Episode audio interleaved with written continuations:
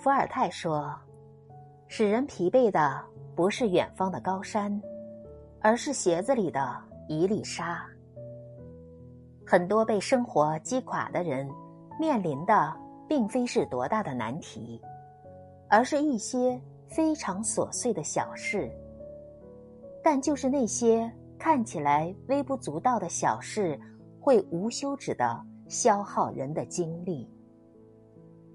人生短短数十年，何必在意那些不值得的人事物？又何必为了一些小事给自己添堵呢？心中无事自无事，心中有喜常欢喜。不管生活中遭遇什么，都保持一颗平常心。